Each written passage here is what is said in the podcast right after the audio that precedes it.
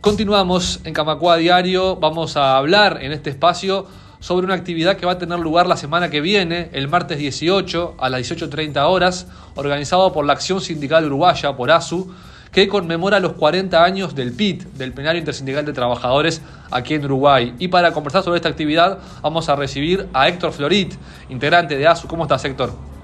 ¿Qué tal? ¿Qué tal? Muy bien, Nacho. Por suerte, preparando esa actividad que tú decías con con muchísimo entusiasmo.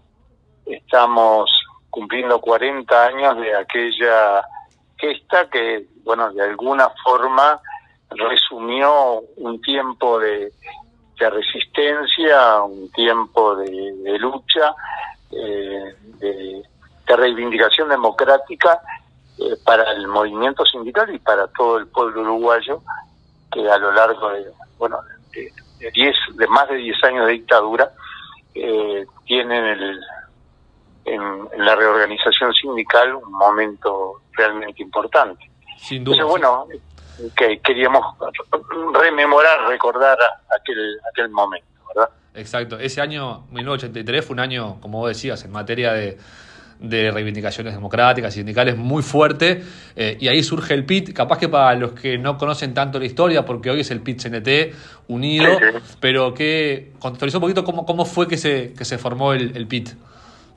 Bueno, es una historia que nos toca muy de cerca, ¿verdad? Todos los veteranos eh, recordamos aquellas, eh, aquellas reuniones absolutamente reservadas, algunas prácticamente clandestinas que se hicieron tanto en el Uruguay como, obviamente en Buenos Aires, en otros lugares, que procuraban mantener la, resistencia y mantener medidas para profundizar la, las, las vías de salida democrática.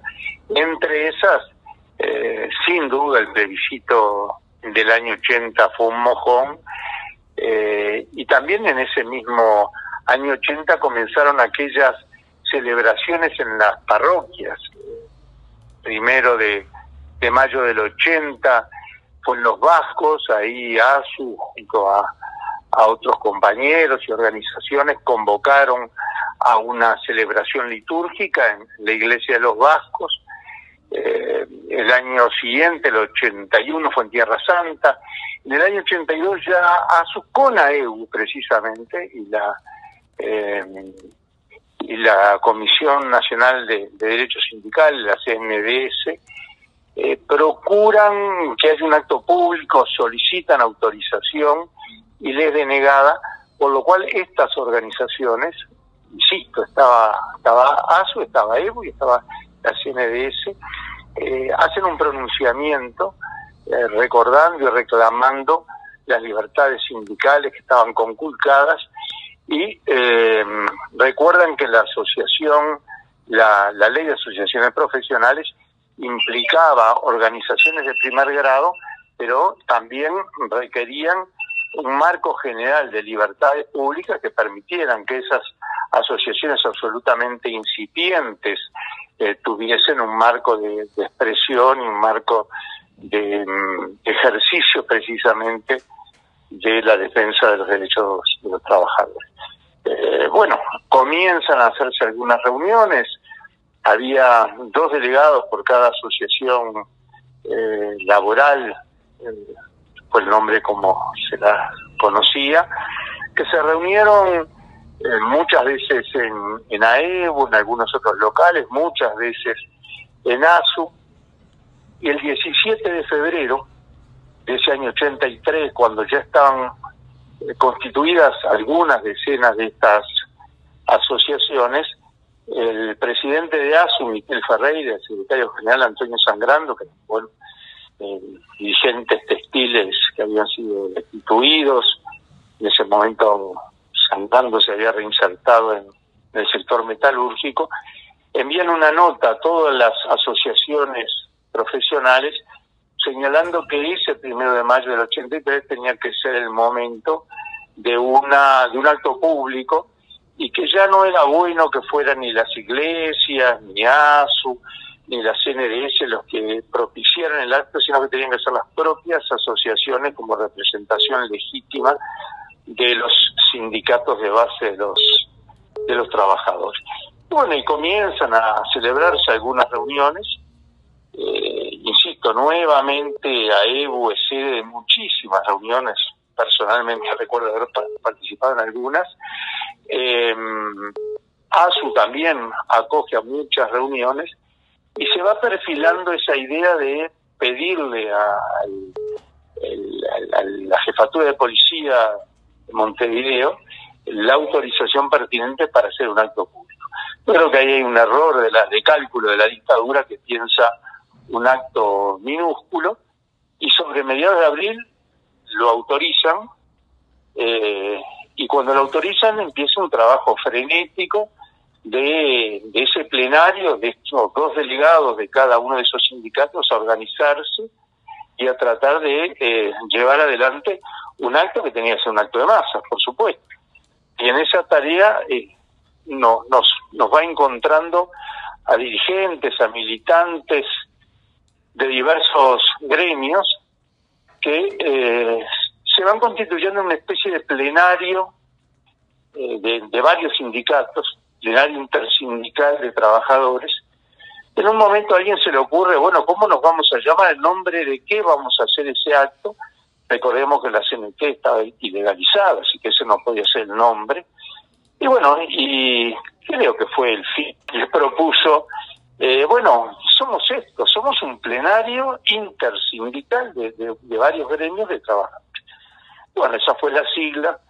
Con esa sigla se llega aquel acto maravilloso que todavía nos conmueve a, la distancia, eh, donde 100.000 personas se reúnen, el acto lo abre, todavía me acuerdo, Eliseo Piedra, que otro compañero de, la Asociación de la Prensa y también de ASU, que le da paso a, a decir a Posamá y a Rubén Castillo para presentar a los oradores y bueno, y ahí empiezan a hablar Juan Carlos Pereira, primero, después Seco, Metalúrgico, después, eh, si no me equivoco mal, Richard Rido, Juan Carlos Asensio, eh, Funza y Tabacalero, y cierra el queridísimo compañero este, Juan Pedro Siganda.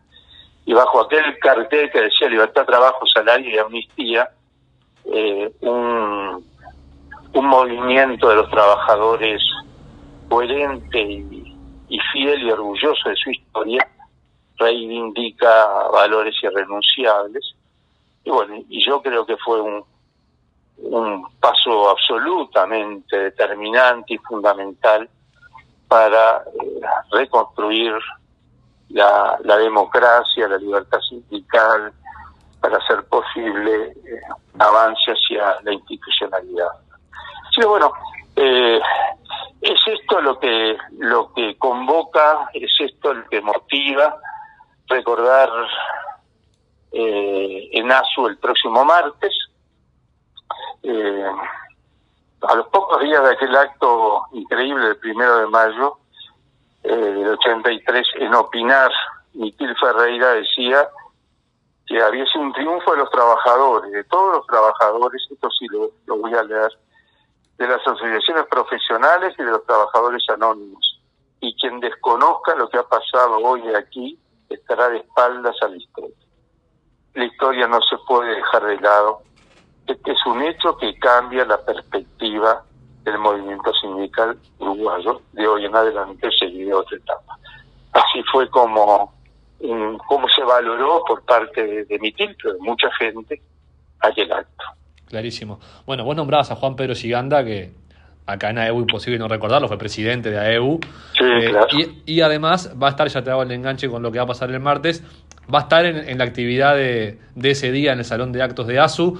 Contanos un poco más cómo va a ser esa actividad, quiénes van a hablar, cómo va a ser el, enfoque de las participaciones. Bueno, mira, eh, va a, haber una apertura por parte de Felicita Capurro como como presidenta de ASU, anfitriona de, la actividad. Eh, Teresita fue secretaria general de la Federación de Magisterio, representó a los docentes en, el CODICEN, así que es una persona con una destacadísima trayectoria. Luego el investigador, historiador, profesor Jorge Chagas. Jorge en aquel momento era un periodista, cubrió obviamente aquel acto, escribían aquí, bueno, un hombre que no solamente investigó en profundidad, sino que además vivió personal y directamente aquella gesta y está además por editar un libro. Yo este, espero no, estar este, adelantando una primicia que iba a manejar él, pero bueno, él, está justamente por, eh, por editar en fin de siglo un libro sobre el movimiento sindical en los años de la dictadura. Entonces él va a ser el que dé el, soporte histórico y la investigación sobre la cual habrán comentarios. Eh, los comentarios, bueno, el primero del doctor Carlos Casalá, que fue junto con, algunos otros abogados, laboralistas, de ASU, de otras organizaciones, eh, Anuar Francés, la eh, quienes eh, de alguna forma fueron eh, orientando sobre todo a los sindicatos de base y también algunas asociaciones civiles para adoptar el estatuto de las asociaciones civiles como marco jurídico para que los públicos, los funcionarios públicos tuviesen un marco normativo al cual eh, desde el cual organizar sus sus sindicatos, ¿no? Así se organizó a FUTU en el junio del 80, EMU en septiembre del 83, ADES, bueno, y otros otros sindicatos del sector público, y obviamente tengo más memoria para temas de la enseñanza. Y después tres, tres comentarios que más que comentarios son testimonios y reflexiones eh, sobre qué nos dejó a 40 años aquella el PIT que da lugar posteriormente, obviamente, a, la reconquista, el nombre histórico de la CNT y el CNT como símbolo de unidad, eh, y, que nos dejó el, toda esa etapa de resistencia y de defensa de la libertad. Y esos tres comentarios son de, de Carmen Millán, en aquel momento una militante de ASCASMU, que fueron de los sindicatos convocantes al acto del primero de mayo. Era una militante de base, de, bueno, en un sindicato que hizo punta, ¿verdad? Em, el compañero Rubén Márquez, que integró el primer eh, secretariado del PIC como encargado de relaciones, relaciones nacionales, que era un dirigente de Alpargatas y del Congreso de Textil, y Juan Pedro Siganda, que bueno, en aquel momento, hace 40 años, cerró el acto del primero de mayo. El próximo martes va a cerrar el, este recordatorio que hacemos en ASU. Eh, y seguramente va a incorporar él junto a los demás compañeros, bueno, las reflexiones, las enseñanzas, además de las anécdotas y el testimonio directo. Muy bien, entonces ya dejamos hecha la, invitación públicamente para esta actividad del martes 18 a las 6 y media de la tarde en el Salón de Actos de ASU para reconstruir esta historia, para escuchar historias, anécdotas y también revalorizar y poner en, su justa medida todo lo que, lo que implicó aquella creación del PIT y todo lo que tú mencionabas, Héctor. Gracias por este rato, estaremos nuevamente en contacto seguramente. Un abrazo. Nacho, gracias, un abrazo. Camacua Diario, un resumen informativo para terminar el día.